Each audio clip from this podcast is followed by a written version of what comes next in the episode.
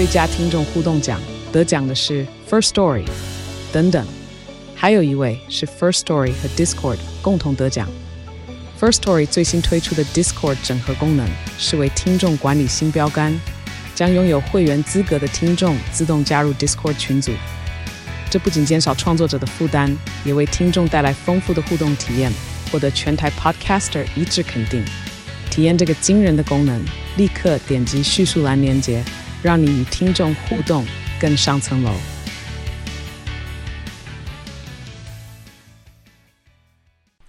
大家好，我是拉丁，我是阿松，我们是两个戏剧顾问。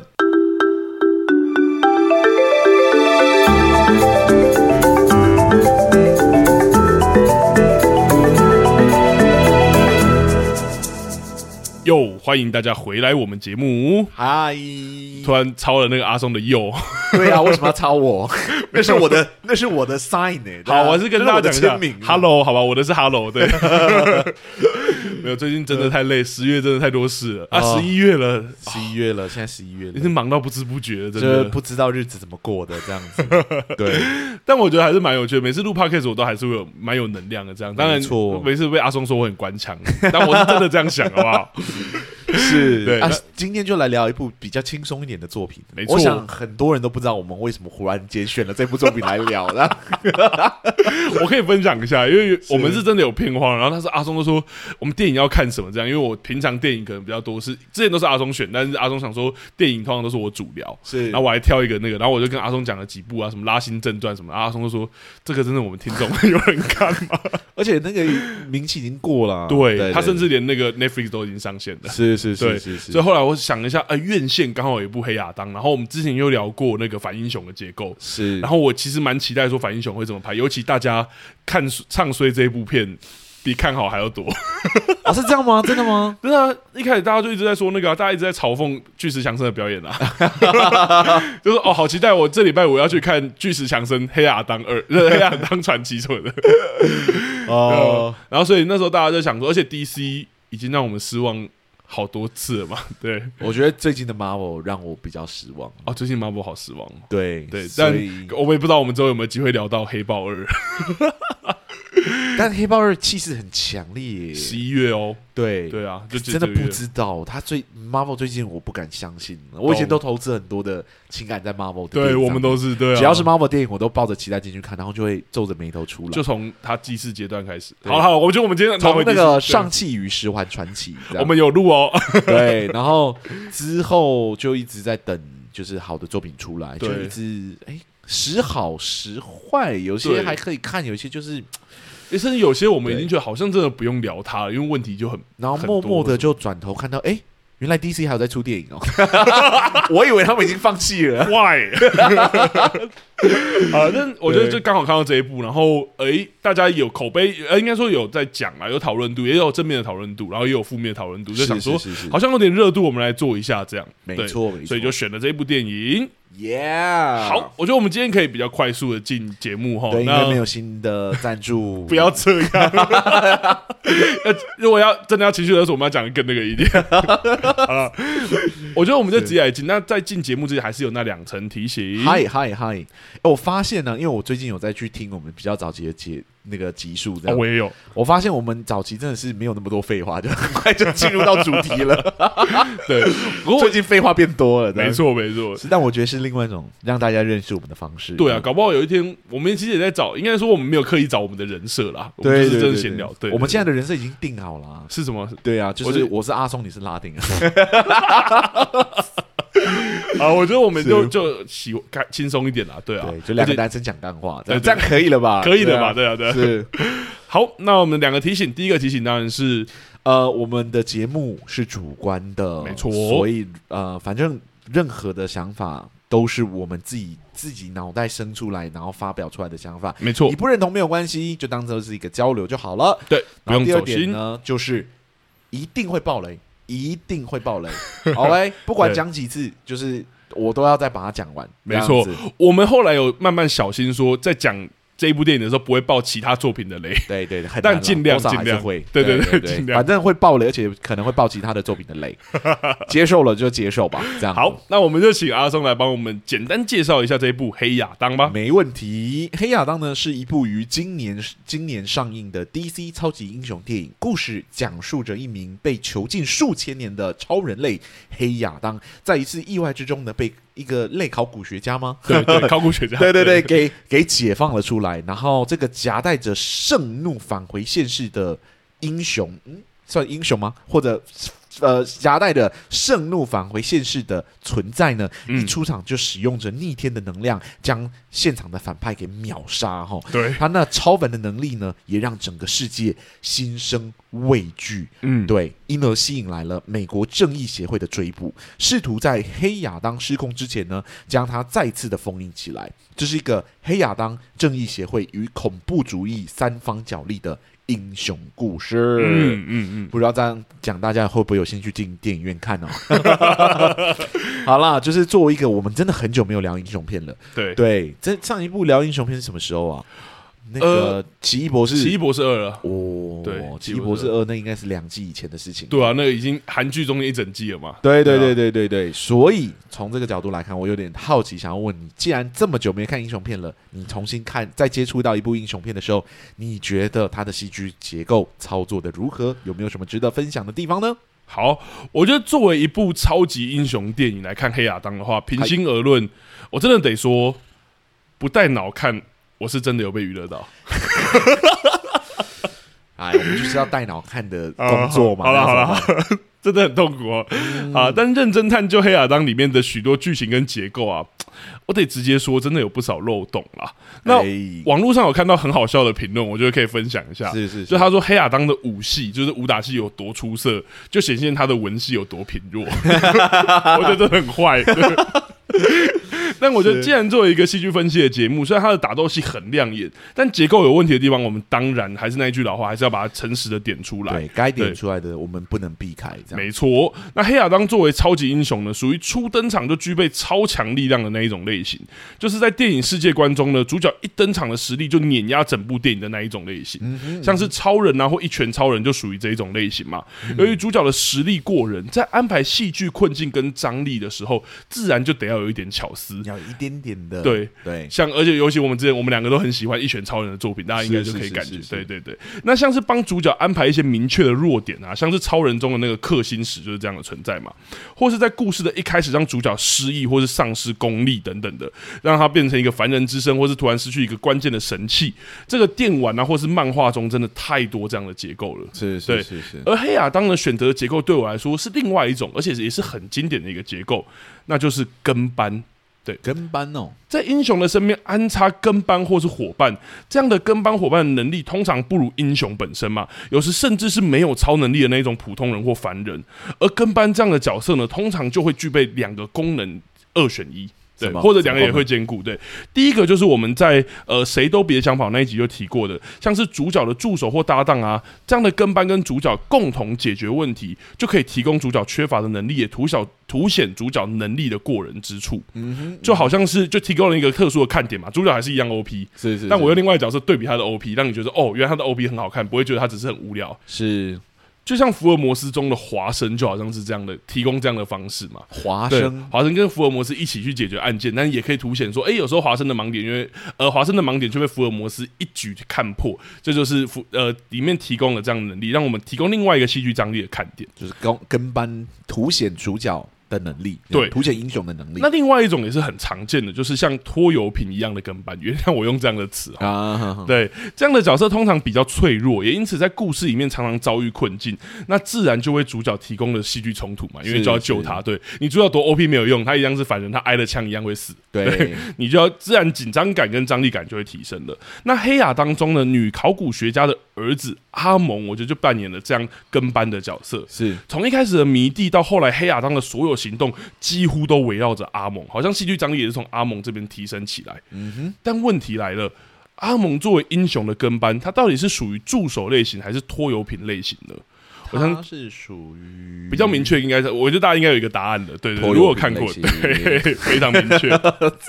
啊，我们还是先说作为助手了。阿蒙跟黑亚当是真的很明确，没有共同的任务目标。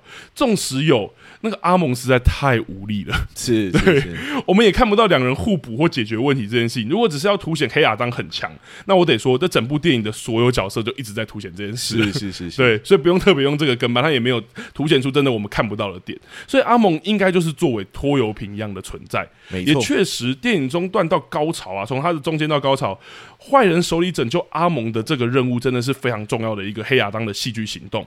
但如果阿蒙真的作为拖油瓶类型的跟班，那电影真的是犯了一个非常非常基础而且严重的问题。欸、我的话很少讲这么重的。哇，是因为他是英雄片，你就可以这样吗？没有，不是这样。因为拖油瓶类型的角色在英雄电影里面其实非常常见，很常是主角的爱人或是家人。是啊，其实漫威找到烂大街了，真的各种去救家人、救女朋友啊、女主角等等的。注意到了吗？其实没错哈，拖油瓶角色的基础。就是他必须跟主角有非常强烈的情感连接，或者是一定要主角重视他的原因或理由。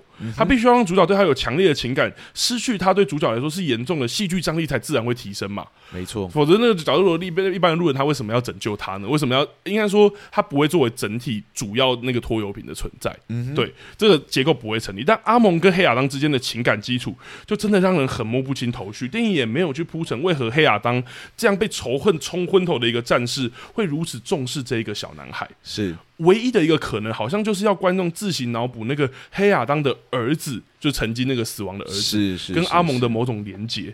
但电影真的没有给什么线索，而且阿蒙的儿子，呃，黑亚当的儿子，又是用阿蒙，阿蒙这么年轻就他没有，他没有，故事里面没有，他不好意思。黑亚当的儿子又在又在故事里面是采用后揭露的那种剧情，是，所以你很晚才知道他原来不是。对，那个那个英雄，那个、对那个英雄，他只是有一些特别的，他是英雄的爸爸，对，然后英雄死掉了，对对对，对，这件事情，以至于其实阿蒙作为拖油瓶的结构，在基础点上真的有很危及根本的问题。我真的看到中间，我都不知道这个小男孩到底对你为什么那么重要。是，甚至你后面告诉我的时候，我都得自行脑补说，哦，所以因为他是小孩，所以你儿子也是小孩。所以你对小孩有一个先天想要保护他们的欲望，对的，这样吗？好像就好吧，就这样。这不就是英雄该做的事吗？拯救孩子，拯救老弱妇孺，这样是啊。但如果作为刚刚我们讲的那个、那个、那个跟班的结构的话，好像那个拖油瓶是谁都都都不重要，就是只要是坎达克里面任何一个小孩，黑亚当应该都要有如此的那个，对吧？那这这个结构本身，我就想说，那为什么黑亚当为什么要那么聚焦在他身上？尤其在这个故事里面，黑亚当有好转，应该有坏转好。是，或者说他要扮演好人的这个特质，就是阿蒙激发出来的。嗯，但这个阿蒙又是一个任何一个小孩都可以取代的角色的时候，你就会想说，没有那么关键的必要性。没错，是一种友谊的羁绊。对啊，就好像就是哦，好像是你们在过程中产生一些嘴炮了之后，就是变成好朋友这样子。教他讲了一些奇奇怪怪的话之后呢，他就觉得嗯，这个是我要保护的小孩。这样对，你就想说呃，会不会有点简单，或者是有点对？那总的来说，我觉得应该有办法。不带脑看可以，对吧？不带脑看一定可以。对，没有不带脑看，就像你刚刚讲，他给几句话，你就可以建立说很快速的友谊。就是他，他就是他要保护的对象。对对对，或是哦，这几句话很戳到他，他儿子可能跟他讲过。是是是是，带脑看的话就会产生很多疑问。对，带脑看你就会想说，呃，会不会太轻易了？嗯，对。大概就是我觉得，总结来说，就是我觉得黑亚当作为 OP 类型的英雄啦，我其实觉得主角还是有帮他安排一个明确的张力，但是如果真的带脑看的情况下，那个脉络略显不足，然后呃有一些该铺陈的地方略显不不够，懂？这大概就是我整体的看法，就对于跟班这件事情是好，这边我就来问阿松了，来，对，上礼拜就已经铺垫的那个阿松是就是那个 反英雄专家。啊，开玩笑的。但我觉得之前真的很明确聊过，而且那一集是真的很多听众如果要入门反英雄，我就可以去听的这一节对的一集，就是少年法庭。是。那我这边这一次我们终于看到了，但我其实对于黑亚当作为反英雄，我有很多的问号。是。我在想说，会不会他就真的是英雄而已？我觉得有有可能可以这么说。好，我们来聊一下。所以我想要很想听阿松来聊这个东西。好，我就直接问你吧。就以戏剧顾问角度看黑亚当这个作品，你有什么想要聊的？嗯。我觉得真的蛮巧的，就是前几周我们在聊就是毒枭圣徒那集里面才聊到，就是不合理的不杀原则啊。今天突然就要来聊一个不鸟不杀原则的英雄人物，这样 这个黑亚当哦，对对，在。美国的英雄人物里面啊，有有有一个不成文的规定啦，就是英雄作为一种精神的象征呢，应该以不杀为最高的道德原则。嗯，对，不能以正义之名行使杀戮的行为，只要能贯彻不杀，才能被视为真正的英雄。对，嗯，嗯，而那些行使杀人的行为呢，以暴制暴的角色，就会被冠上反英雄的标签啊。即使是我们上一次聊到，就是。呃，反英雄其实真的也是蛮久以前了哈，嗯、就是两季以前的少年法庭了。那次我充分的介绍了何谓成功的反英雄的角色原型。嗯，那过了这么久呢，今天终于让我等到了一个反例的出现，反例对，让我有机会来聊聊何谓失败的反英雄角色。哇，对。呃，我觉得要聊黑亚当中的反英雄的问题呢，我们就得先了解英雄、反英雄还有反派的差别哈。嗯，反派呢，我们在节目已经聊过很多次了。所谓的反派，就是足以对英雄产生威胁，并促使英雄去执行英雄般行为的角色。是，所以反派呢是相对于主角的存在。嗯，而在英雄片之中呢，通常就是坏人，知道吗？好，或者有不良动机的人，这样子。嗯嗯嗯。那英雄是什么？英雄是指故事的主角，在英雄片之中呢，通常就是指那个正义与美德的化身，对吧？嗯。为那个为大我牺牲小我的角色，啊、用简单一点来说呢，就是好人的角色，这样子。嗯。而夹在这两者之间，那个最为特别的存在，就是我们今天要聊的反英雄哦。所谓的反英雄呢，是行使着英雄的行为，但却有着。反派特质的角色，哦，他们或许是无意间做了英雄般的行为，又或者是他们用着极端的手法去执行属于他们的正义，这样子。嗯，这些呢都是我们在少年法庭那集里面有聊到的概念哦。如果对就是反英雄特质有兴趣的听众呢，欢迎收听少年法庭那集，我在这里就不多赘述了。嗯。说回黑亚当哈，为何我前面会说他是一个失败的反英雄人物呢？因为呢，他其实并不符合前面我所说的任何一个特质。嗯，没错，这个主角在行使英雄般的行为的时候呢，既没有不纯良的动机，也没有真的在执行正义的时候采用了什么极端的手段。哈，嗯，或许有听众就会说，哎，他动用私刑了，哎，杀害了剧中许多的坏人，哎，这怎么会不极端呢？对啊。首先，我必须说哦，所谓的极端是一种相对的概念哦。杀人虽然是有违我们当代的人权价值，但放在黑亚当这位已经被封印几千年的人来说呢，杀戮在他那个时代。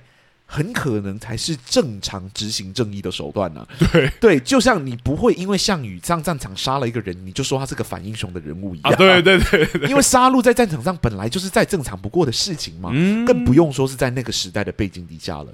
如果角色不能认知到自己的行为是一种极端的行为，或者是与社会价值相互违违背的行为的话，那反英雄的结构就不能真的算成立哈。啊，反英雄跟反派其实是一样的，他们都是。相对于英雄的存在，OK，嗯嗯嗯，正是因为他们清楚，如果是英雄的话，应该会怎么做，但却仍然执意反着英雄的道路，用着自己独特的方式去解决问题，他们才会被称之为反英雄嘛。懂了。对，这就是为什么反派跟反英雄时常会被搞混的原因，因为他们很像都在是都是在反那个英雄这样。对对对对，但反派是。攻击那个英雄，这样、嗯、反英雄只是选择不走英雄的道路而已。嗯嗯嗯，对对对对对。那如果在角色的世界里面，杀戮就是一个正义的行为的话，是被允许的事情的话，是不用背负社会压力的事情的话呢？那么杀戮自然就不是一个反英雄的行为嘛？嗯，对不对？嗯嗯嗯、好比零零七或者捍卫战士独行侠那样子，在那样的环境底下杀人。你仍然可以视他们为英雄啊，没错，因为角色清楚知道他们是被允许杀人的，嗯，所以他们其实不用背起那个道德的责任哈，没错。反观黑亚当，我试问大家一下，你们觉得这个角色是否知道，在当代的社会之中，杀人是不被允许的，或是一个不正义的行为呢？啊，懂了。既然他可能不知道那鹰侠抵达现场的时候，他到底是在急什么，你知道吗？为何急着在黑亚当的头上扣上一个杀人的帽子呢？好似黑亚当会听懂他在说什么样子。对，对对对，换一个轻一点的例子好了，这样或许大家就会清楚了哈。在少年法庭中，沈恩熙这个角色，如果不知道少年法庭有着辅导少年重返社会的原则的话，那他那极度厌恶少年犯的特质，还有对他们处以最重刑罚的这件事情，真的就会让他成为反英雄吗？啊，你懂我的意思吗？我懂了。如果他不是明知道有一条正确的路，但他就是不走那条路的话。嗯，他真的能称之为反英雄吗？还是他就是一个反派而已？你懂吗？或者他就是一个比较极端的人？对对对对，就像你说的，极端的人或极端反派而已。是是是是，为什么反英雄会被称为反英雄？就是因为他们清楚英雄应该做什么事情，但他们选择不去这么做。嗯，对他们愿意去背负那个社会的批判，这个不正义的骂名，这样子去执行他们眼中认为真正的正义，认为真正正确的事情是。这点在黑亚当是完全不成立的，啊，对，因为黑亚当其实压根没有对于杀戮是一个有压力啊，要背负什么社会行为呃社会道德压力的那种，你知道吗？可是对他来说，就是一个某种正常，他没有那个，对，他没有那个认知，嗯，甚至身边还有两个小朋友，应该说有一个小朋友一直跟他讲说：“耶，你做的很好。”这样子，对，对他来说，他当然会觉得他正在做一个正确的事情啊，对，他没有认知到他正在。反着英雄的道路在走什么事情？懂我我我同意你刚刚说的，但他他其实会不会就是一个反派而已？对对对对，像 如果一个怪兽他吃人，他也不觉得吃人是对对的，那他就是反派啊！对，他就是个坏，他就是一个就是反派而已。对对对对对。好，此外呢，黑亚当的所有行为也没有任何一点不纯良的动机哦，他不像沈恩喜那样子有着想要惩罚就是青少年的执念，嗯，他也不像嗜血法医那样子就是。呃，杀坏人只是因为他有必须遵守的教条，哈，都不是哈。黑亚当在这部剧中所有的行为都是为了拯救别人而开始行动的，嗯，是一个非常纯正的英雄目标啊。对，你不觉得很奇怪吗？既然黑亚当一没有不纯良的动机，二又视杀戮为一种正常执行正义的手段，他自然就很难符合。反英雄的定义啦，啊、懂了。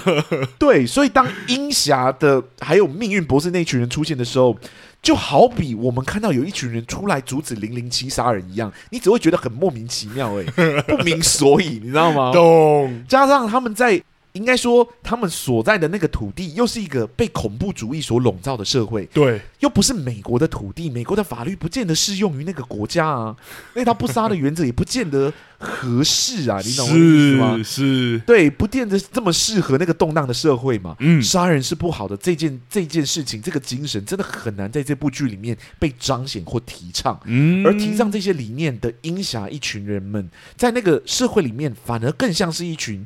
道貌岸然的正义之士，没错没错，将自己的精神强压到其他的国家之上。嗯，从各种角度来看呢，黑亚当都不能算是一个成功的反英雄哦。嗯，即使这部剧其实非常努力的诠释他反英雄的一面，想要将他彰彰显或者形塑成一个以暴制暴的角色，但但他的行为与他的目的，再加上那个时空背景，反而让他。比那影响的那群人更显得像是一个真正的英雄一样。没错，没错。对，剧中一直强调的地球的人民有多恐惧黑亚当的存在，我真的是。完全不知道为什么他有没有对你们做什么事情，你懂我意思吗？你在怕什么？你只是怕未知的生物，哎，对不对？对，恐惧来自于未知，这样跟你怕超人有什么差别？你知道吗？嗯嗯嗯。那超人是反英雄吗？不是啊，不是嘛？对啊。所以这个就是一个很奇怪的。哎呀，算了，懂了，懂了。只能说，如果你想要呈现黑亚当就是反英雄的一面的话，或你想要把它呈现成一个反英雄的话，这部剧还有相当大的辩证需要完成。懂。对，否则就会。像现在这样子四不像，只能说很可惜啊。对，而且我觉得这他犯的问题其实很基础，很好解决。对对，因为我记得他在原著中确实就是反英雄。对啊对啊对啊，是啊是啊，反英雄其实他有一个很好的基底，就是复仇。嗯嗯嗯，对，那个不纯良的动机。对，只要有那个复仇不纯良的动机，对，就是我为了我我。要完成我的复仇，来达到我的正义这件事情。嗯，对。如果有这个、啊、有这个动机的话，其实他成为反英雄的几率就非常高，而且人物就有机会去阻止他。嗯嗯嗯，对对对，对啊，现在现在确实很多的，不管是影评评论，或者说大家在讨论，也都会说那个正义正义，哎，不是联盟，他不是联盟，他是、那个、正义协会，正义协会，对，正义协会。就很像是一群就道貌岸然的人，对对对，对，一群假君子，是是是，但那群人其实没有说错，如果他们的目标是正确的话，嗯、对，如果黑亚当杀了那个反派，会导致他变成个恶魔回到。世界里面，嗯、那当然要阻止他，啊，没错。但如果他有一个强烈要杀掉那个人的指示，对，所以一定要把他干掉，这样子。懂？不是为了什么正义，或者对对对，就是为了他的复仇。对他来说，复仇即正义，这样子。就跟那个惩罚者有点像。沈恩喜，对，或者是沈恩喜一样。对对对对。但沈恩喜其实不是复仇啊，对，不是复仇，他是有一点想要惩罚，让这群少年们就是一定要理解法律的庄严，这样子。懂？对，但我的意思是说，就是。如果他有这样子，那两个两方的冲突就非常的明确。了嘛？对，反派就会希望你来杀了我，嗯，对，然后那个人就会想要去杀了他，而正义协会必须要阻止这件事情，这样的角力才合理呀，啊，就就有三方角力了，对，三方的角力就会合理很多。现在就是他明明就没干嘛，对，你们就出来要阻止他，对。对，然后身边的所有的平民都跟你们讲说。不要阻止他，他正在拯救我们。你们还在那边讲一些有的没的，对，真的是对。哎呀，哎，好了，大概是这样。我觉得聊用这部剧聊反英雄是有一点，对，有一点难聊。其实他就是一个英雄了，对。就我讲的，如果他他的社会价值里面，杀人是一种执行正义的行为，就很像是我们把人关进监狱里面。你从很人道的角度来看，他其实也是很不人道的行为。对啊，他对，呃，他囚禁一个人，对对对啊！我在生活中也不能随便囚禁一个人，对，剥夺他的自由啊！对对对对对，不是，就是因为现在这个社会认为不杀才是好的嘛。嗯嗯。但那个社会里面，在他那个时期里面，可能杀才是好的啊。对，You never know。对啊，对啊，对啊，对。那既然他的行为有他一定程度的正当性，然后他的目标是拯救人民，那他就是个英雄啊！对啊，他就不是反英雄。我觉得你刚刚举那个古代项羽那例子超级好了，就 对，像如果我们会看《三国演义》或三国电影，你也不会说关羽是反英雄。对，里面所有的人物都是反英雄，对，因为他们杀人了，对他们杀人了。OK，因为他们都是战场上的枭雄。对对对对，所以他们都是杀人，他们都反英雄，超奇怪的。好了，我大概聊到这里，这样子。那最后一个问题来问你吧，就是说，我们刚刚聊到很多多方的角力关系。对，我刚刚也稍微对于把我对于这个三多方角力关系的，就是。不太成功的一面给讲清楚了，就发表了一下我的看法，这样子。我有点想问你，你对于这个多方角力的结构有什么看法？有没有什么你可以分享的地方呢？好啊，我觉得应该说回我们一开始我第一个聊的话题，就是关于这种 OP 类型的英雄故事这件事情。嗯嗯，我必须得说，如果就是跟班有问题，其实不代表说一定会造成 OP 类型的故事英雄故事完全失效。是，因为去行塑这样的故事，我们刚刚前面就讲过了超级多的方法。对，对对。那我觉得刚刚阿松说的那个多方角力，其实也是其中一个很好的方法。嗯、而我觉得这个电影的创作者显然也发现这件事情，而且也做了，但。我就直接先说结论好，我觉得结果真的有点差强人意了。哎，好，我们就直接讲回这个结构好了。我觉得它很有趣的是连接我们一个之前在聊那个汉。哦，真的很跟《捍卫战士》那一集很有缘。对，是是是，刚好聊过创伤结构，我们就来聊这件事情。对对，我觉得黑亚当的另外一个结构其实很经典的就是一个面对创伤或面对过去的这种结构。是是是，对这类英雄呢，就在我们说这种过度 A O P 的英雄，在过去通常有一个很深刻的创伤，这个创伤深刻到足以影响他们行动，就好像我们之前讲的，像是幽灵一般纠缠的主角，而主角表面在故事里其实在对抗反派，或是我们刚刚说多方角力的故事，但他实则其实也在面对自己过去的心魔。嗯、那等到这个故事，他好像打败了表面的反派，但其实也跟过去也许进行某种和解，或是某种过渡了。嗯，对，而完整成为一个真正的英雄，不只拥有力量，连过度呃里面内心的创伤都解决完了。创伤型的，没错没错。那如何让主角表面的冒险与他内心的创伤去产生相互的呼应呢？变成为这一类作品其实有趣的地方。其实说有意思的反派，或是有意思的势力，其实有时候就是很聪明或很直接的做法。是。那既然产生实质的戏剧冲突，那反派的特质也能跟主角内在产生一种化学效应，就好像黑亚当出现的第一个反派，我觉得虽然很。平面，但蛮有这个效果的，嗯、就是国际帮这个恐怖组织。嗯、对，嗯、那黑亚当作为曾经结束这个坎达克就这个国家暴君统治的一个英雄，他第一个面对的反派，便是在千年之后依旧支配着坎达克的一个暴力组织。他不仅跟坎黑亚当的过去有了对照，其实也带出黑亚当那不正常的愤怒，就像我们一开始对他。就残杀那件事情，就产生这件事情。然后我们察觉黑亚当对于他过去的那个创伤的存在，而且对那个东西开始产生某种好奇，因为那个愤怒来真的太不自然跟太巨大了，对，太强烈了，对，太强烈了，对。但后面出现的反派，我得说。或者说反对势力的，因为正义协会到底算不算是反派？我觉得，对，他相对英雄存在嘛，对，对对，反对势力，我觉得对于黑亚当创伤的这个主题功能，我就真的非常问号，就打很多的 question mark，对，而且非常满头问号哈，因为正义协会的出现，只点出黑亚当会杀人这件事情，就是。我们早就在国际帮的段落看到了，对啊，对对对，接下来对于黑亚当的创伤，就真的没有起什么实质的作用，所以就正当我以为哦，电影其实没有要走这个结构啦，是。那个只是一个国际帮出现的时候，他真的就是很不正常的愤怒而已。对的时候，这部电影就做了一个让我目瞪口呆的操作，也就是原来。真的有那个创伤，就是我们刚刚讲的，原来黑亚当不是英雄，是英雄的爸爸这件事情，对那个过去的创伤，而这件事情怎么被揭露，或怎么被呈现在黑亚当面前，让他面对这个创伤呢？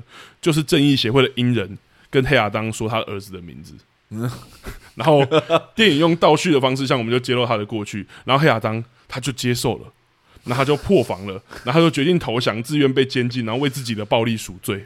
太轻松了，对，好不带脑还是可以，我还是得说不带脑，我已经很勉强了，但不带脑好像还是可以勉强。但这边我是真的感到非常困惑，因为这部电影犯了创伤结构最基本的问题嘛。那边是创伤之所以会存在，那就是因为主角因为某些原因而无力承受或承担，或者是因为他有某些原因遗忘了嘛。嗯，对，也因此大多数的电影通常会利用别的角色或是一种其他的事件，像我们刚刚讲的，表面上是逼迫，实则是帮助主角去面对这些。创伤是对，但是黑亚当面对创伤的方式，竟然就是让直接另外一个角色对他说出他早就知道也没有忘记的创伤，而他却又选择承担了。那我不禁就好奇，这个创伤那么好接受，那黑亚当为什么不一开始就选择面对？还有那种很巨大的愤怒，原因就只有一个嘛。就是如果这么做，电影就会很早结束。对，电影就演完了。对，这永远都是最糟糕的答案。但那个结果，我们就我们节目已经讲了千百遍了，是，就真的会让观众对于这个创伤结果产生很巨大的疑问嘛？这么好面对的创伤，真的还算是创伤吗？或者是我就只能说，好，为了要让这部电影看下去，是，我就只能先把这个东西吞下去。对，对，他就是真的不知道那个时候想什么，之前没有想过，现在决定面对他，承受他。对啊，对啊，就这样。对，那我觉得还是可以再讲最后一个反派，因为最后还是有一个很明确的反派嘛。是，是。那因为这个创伤如此好面对，那后面的那个反派就那个贾巴克，我不知道他怎么念。对对对，贾、嗯、巴克，他果然也就彻底脱离了创伤这个主题，成为一个企图破坏世界的一种免洗反派。嗯，然后让黑亚当最终主角击败他，真的成为一个很明确的英雄。然后创伤的结构就再也荡然无存了。对对对，不仅让我们觉得说这个英雄，那那为什么不要一开始他就是一个纯英雄，然后他也不用处理创伤这个主题？你不如一开始就不要把他提出来就好了。就是超人这样，对他就是超人，他叫另外一部超人。对啊，就好了。那为什么就是一个超人就好了？对，你为什么觉得这样故事不吸引人，还要用创伤这个主题，然后又不好好处理他？是是是是是，是。好了，我们是不是很愤怒？我是不是有一个过度的创伤？就从很多的角度来看，因为英雄旅程真的是烂大街。烂大街，真的非常非常讲难听一点，就是最多角色原型的，就是英雄，没错，就是英雄旅程的原型故事。对对，对啊，怎么还是写不好？真的，啊、你说那个创伤其实有好几个方式可以解决、啊，超简，对啊，对啊，你你会提出什么样的方法？我我觉得，其实，在跟。正义协会那边，他就整个停停滞了啦。如果要我提建议的话，就从正义协会那边，他如果只是给他遗忘，我们刚刚讲很多方法都可以解决。是，我觉得如果他一开始遗忘了，是正义协会帮助他想起来，或者说他在跟正义协会对打的过程中有什么事件来触发，我觉得怎么样都会比直接讲出来要好很多。你说想起来说他儿子这件事情，或者是他可能有一些什么原因让他不想起来，我觉得有更多是直接从设定面上去解决他的。对啊，嗯、你会。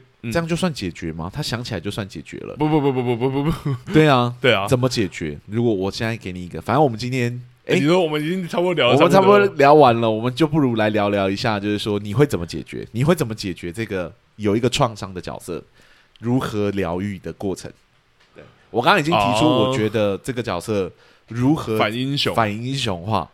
对，突然被考试。了，很久没有做戏剧顾问了，没有想好这件事。我我觉得你会怎么？我先拖一点时间，来来来来来来，给你 给你一点，给我拖一点时间，因为我觉得最明确的是，从一开始我觉得那个呃，我觉得它应该要有三个结构啦，因为我就回到这一部电影，是。对，那时候我觉得第一个结构在那个国际帮那边对我来说是有过关的，嗯、对，那我觉得在正在正义在正义那个正义协会这边，如果对于创伤的结构，我觉得应该要更回到就是他跟为什么好像会走反英雄那边啊？反英雄也可以啊，对，因为我觉得设定为反英雄，我就会点出他那一个不正常的愤怒。如果他一开始是没有发现这件事情的话，正正义协会要点出他那个，或者正义协会跟黑亚当的对抗里面，会让他发现黑亚当的那个不正常的愤怒，甚至黑亚当那个不正常的愤怒应该要大到会影响到他原本就是现其他的人或人事物这件事情，所以是不可控的。对对对，对。哦，你要让他走一个不可控的路线，对，我要让他走，不是一个有意识的愤怒。对，因为我觉得那个幽灵要纠缠他、困扰他到到到影响到他实际的行为。欸、对，我会我会给其中一个有有一个方向可能是这个，对，嗯、然后另外一个就是幽灵直接困，就是其实我就是聚焦在幽灵困扰他的这个结构了。所以我觉得总要总要直接影响到他实际的行为。那影响完之后怎么解决？影响他怎么怎么回归平静？哦、怎么回归平静？因为你刚刚的批评，对对对对对，是有到平静的这一块。对，是，我觉得不是回归到平静。阿松出考题，对我觉得不是回归到平静，我觉得是跟过去，像我们刚刚讲的，有某种是疗伤，或是知道怎么跟这个伤口相处。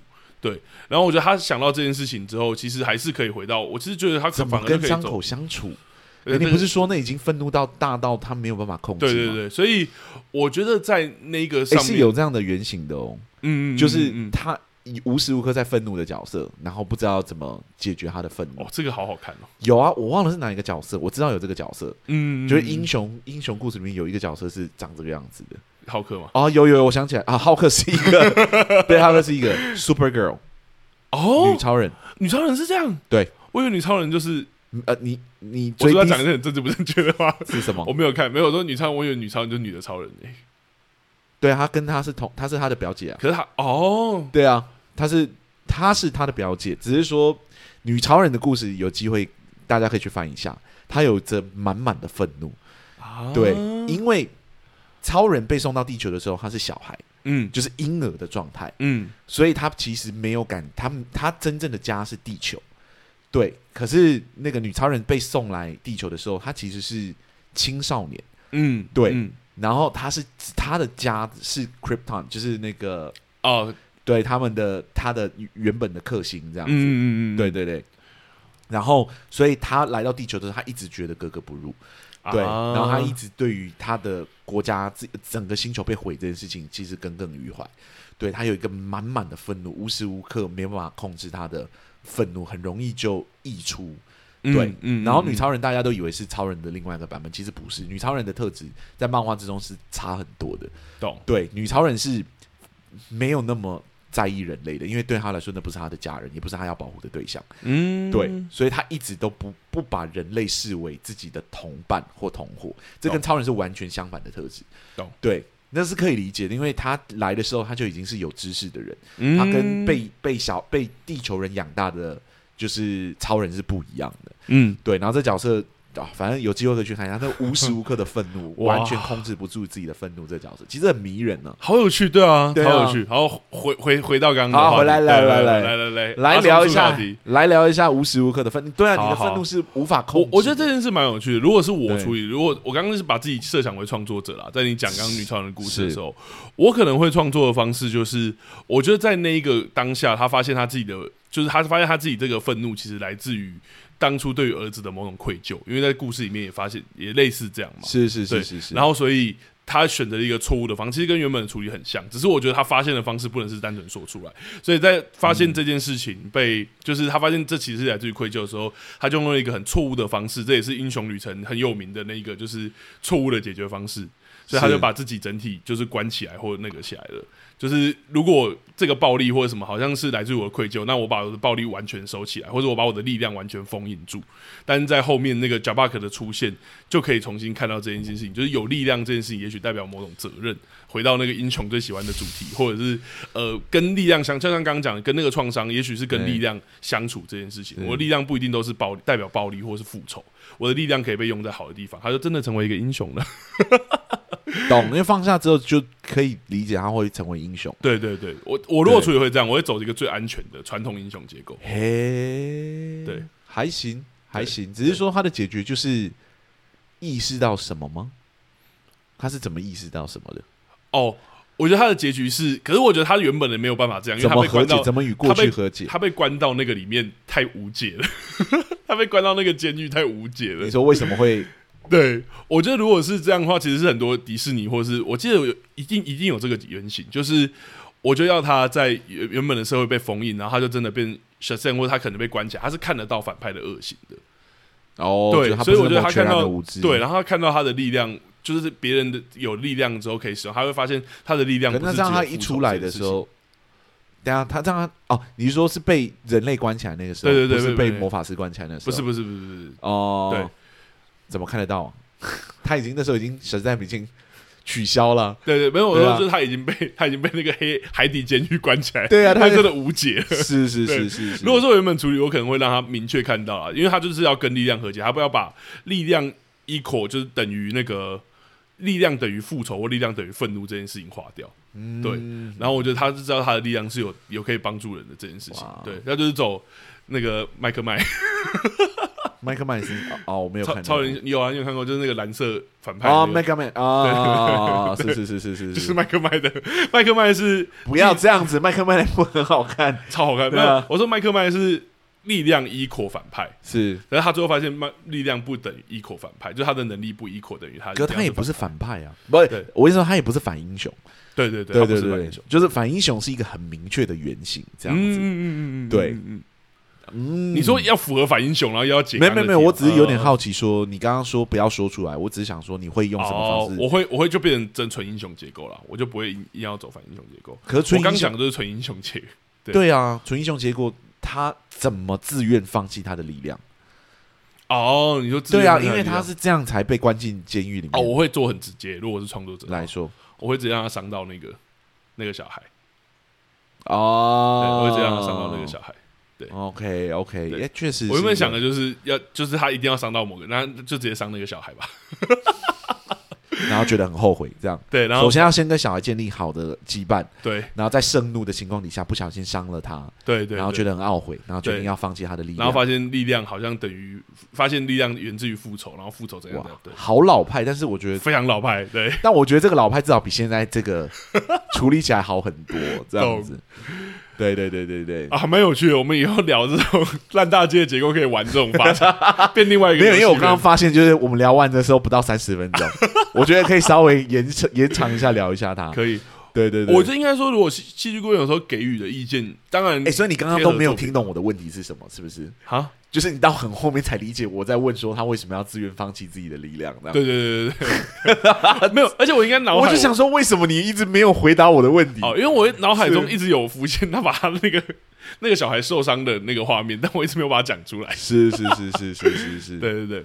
我觉得就直接让他走最最古老的结构啊，就是他必须要得到某种伤害。那那个伤害在这个故事里面显而易见的伤口，就是一样是源自于小孩，然后一样是身边跟他的重要他人。对，他如果伤到那个考古学家，我觉得就是过去的枷锁嘛。对对对，绑住了他，然后现在因为这过去的枷锁，让他伤害了新的一批人。对对对，导致让他意识到那个过去的枷锁要想办法放下，这样，然后放下的方式就是放弃他的力量。先先错了，对，全部都合理了。我觉得至少比现在。这个比较不合理的结构 好一点点，但我觉得有可能还有更好的解法。OK，来，我觉得没有，没有，我只是说有可能有更好的解法。我并不觉得，我觉得现在是可想而知。目前他所铺排出来的结构，用这种方式解释是可以，对啊。但就像就就这个时候就考验文采了。如果你用的是很古老的结构，那就是看你真的怎么把它写的很感动，这样真的对。不然看有没有其他的方式啊？不然，嗯嗯，如果是原本我讲的那三方的角力结构，嗯，对。哦，有也有机会，是就是他杀了那个人，对，然后那个人以魔恶魔的滋滋回回来之后，对，就就是一种那个啦。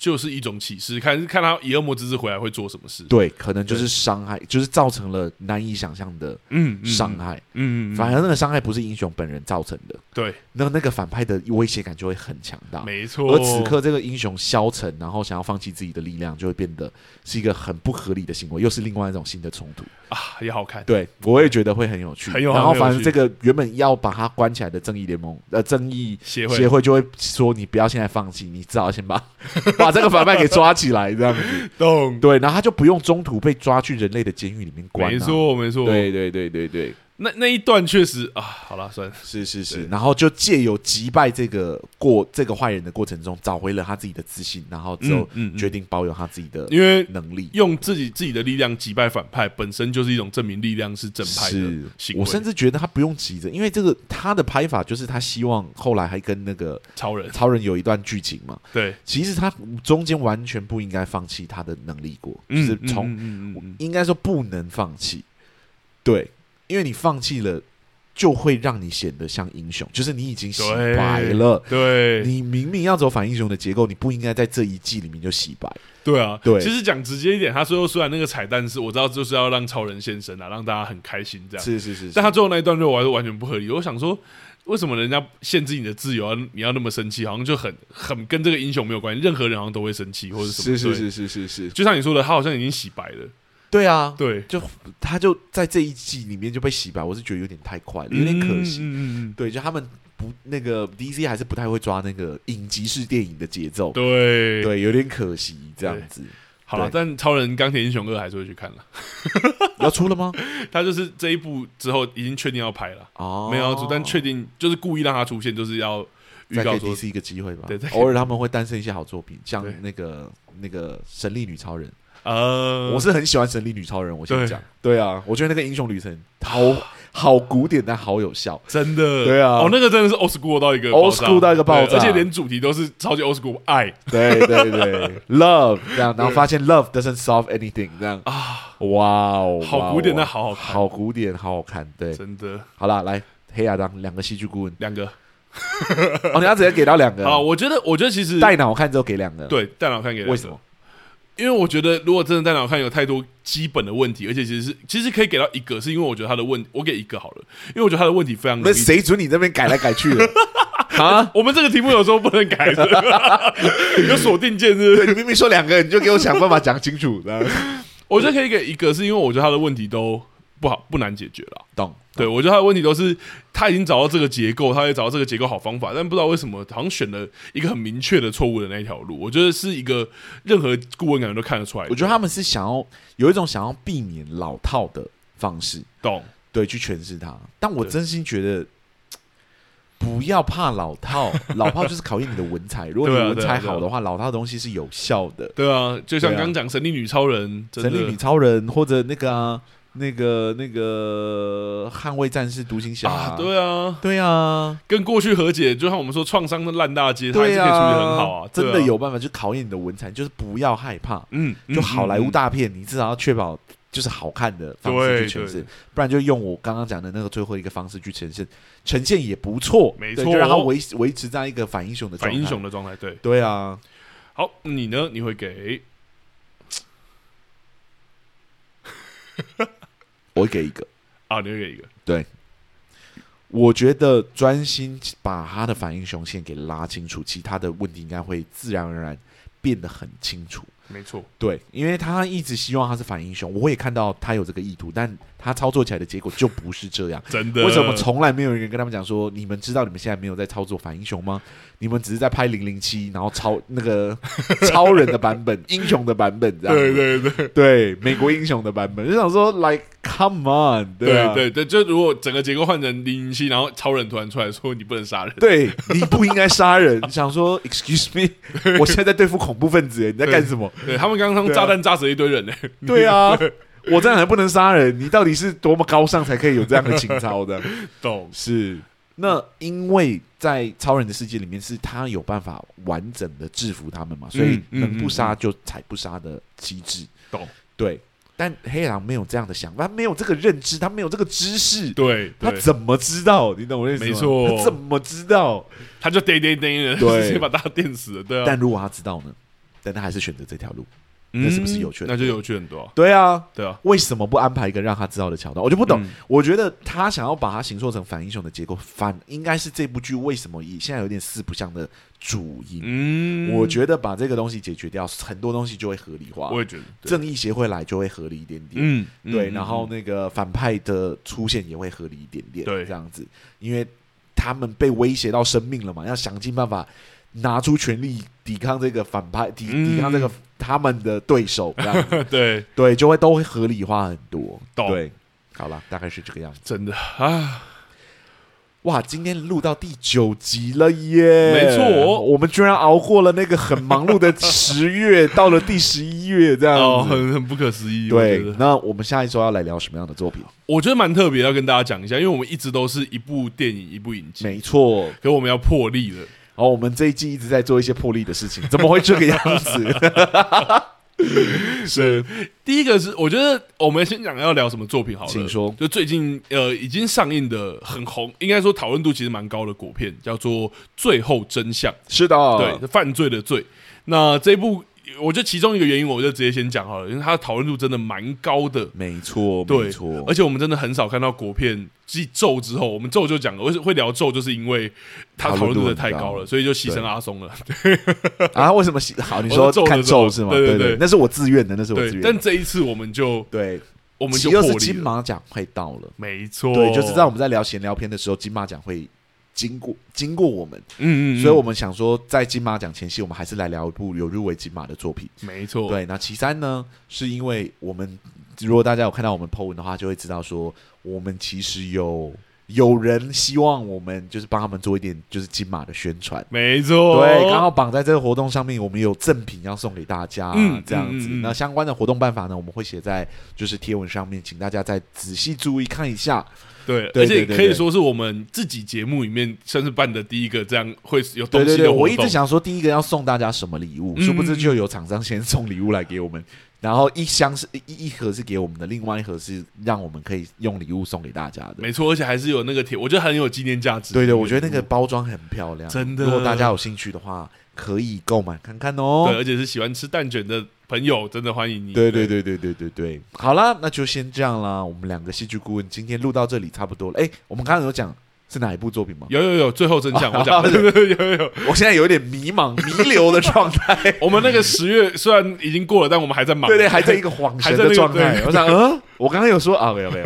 好，那那既然这样呢，我们两个戏剧棍今天就录到这里。如果大家喜欢我们的节目的话，欢到欢迎到各大 podcast 平台给我们五星好评，订阅我们的节目。